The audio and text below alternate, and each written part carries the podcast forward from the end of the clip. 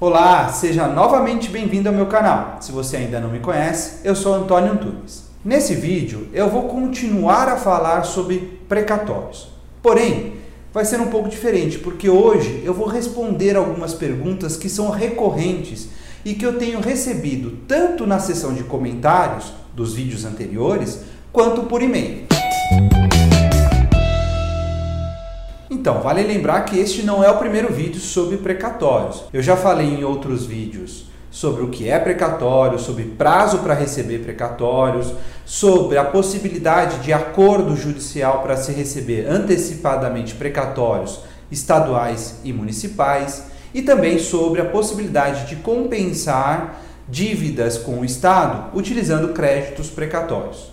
Todos esses vídeos estão disponíveis aqui no canal. Apesar de eu já ter feito um vídeo explicando sobre o prazo para receber o precatório, é muito recorrente me enviarem questões, me enviarem dúvidas sobre quando eu, credor, quando o credor vai receber o precatório. Ou seja, qual o tempo que se demora para se receber o precatório. No vídeo que eu trato sobre esse tema, eu explico quais são as regras do Conselho Nacional de Justiça para se pagar precatórios. Na descrição aqui do vídeo, eu vou deixar o link para esse outro vídeo, tá? Então, o prazo para você receber o precatório, ele varia de acordo com o ente devedor, ou seja, se é o estado, se é o município, se é o ente federal, se é o INSS, por exemplo, a Receita Federal. Também varia de acordo com a data de inscrição do precatório para pagamento e por fim, se o ente devedor está em dia ou está atrasado com o pagamento dos precatórios que são devidos. Como eu disse já anteriormente, os precatórios federais, eles são pagos sempre em dia. Isso não significa que serão pagos futuramente sempre em dia, mas até hoje os precatórios federais foram sempre quitados dentro do ano do seu orçamento. Ou seja, se ele foi inscrito para pagamento em 18, ele foi pago em 18. Se ele foi inscrito para pagamento em 2019, ele será pago em 2019. Porém, precatórios estaduais e municipais dependem muito da arrecadação dos municípios e dos estados, havendo estados e municípios muito atrasados com seus precatórios. Eu já falei em outros vídeos que, por exemplo, o estado de São Paulo está mais de 15 anos atrasado em pagar os seus precatórios. Uma outra variante é a natureza do precatório. Se o precatório tem natureza alimentar, ou seja, ele é decorrente de alguma ação que se questiona recebimento de salário, aposentadoria, bonificação, esse precatório tem preferência. Se o precatório tem outra natureza, por exemplo, decorre de uma ação indenizatória, de uma recuperação de imposto, ele tem uma natureza comum e ele não tem preferência, ele é pago depois. Então, para você saber, você precisa consultar a fila de precatórios do ente devedor. Geralmente essa fila está disponível ou no site da prefeitura do estado ou então do tribunal em que seu processo ocorreu. Uma outra dúvida é o prazo para receber o precatório depois que ele foi pago.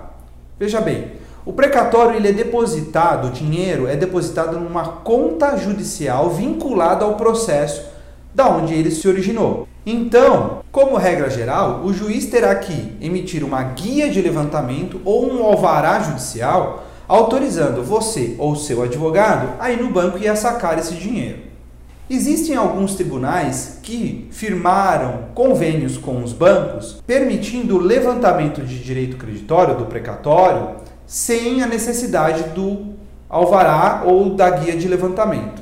Nesses casos, você pode ir no banco aonde está depositado o dinheiro e requerer o levantamento. O banco vai exigir alguns documentos. Por isso, a gente sempre aconselha procurar o seu advogado para que ele ajude você a receber esse dinheiro. Uma outra dúvida que surge principalmente com credores que desejam vender o seu precatório, é saber como funciona a compra e a venda do precatório e qual é o deságio que se aplica na hora de você vender esse precatório. Ora, o deságio ele varia de acordo com a natureza do precatório, o valor do precatório e qual o prazo para o pagamento. Precatórios federais têm um deságio menor, porque eles são sempre pagos em dia.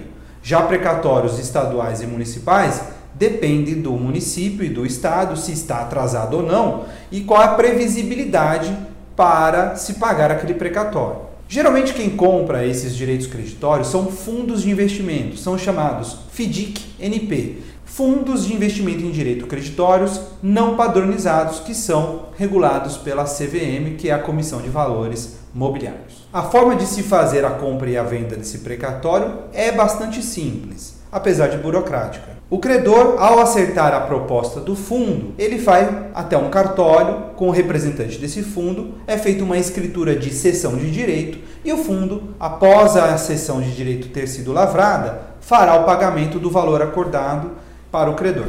E uma última dúvida que é comum é me perguntar se precatório é o mesmo que precatória. Isso são conceitos do direito processual, tá? Precatório não tem nada a ver com precatória. O precatório é um ofício que é mandado para o ente devedor para que ele faça o pagamento daquela dívida decorrente de uma ação judicial. Precatória é um ofício que um juiz manda para um outro juiz para se cumprir algum ato processual. Por exemplo, fazer alguma citação em outra comarca, fazer uma penhora de algum bem que fique em outro estado que não o estado onde corre o processo.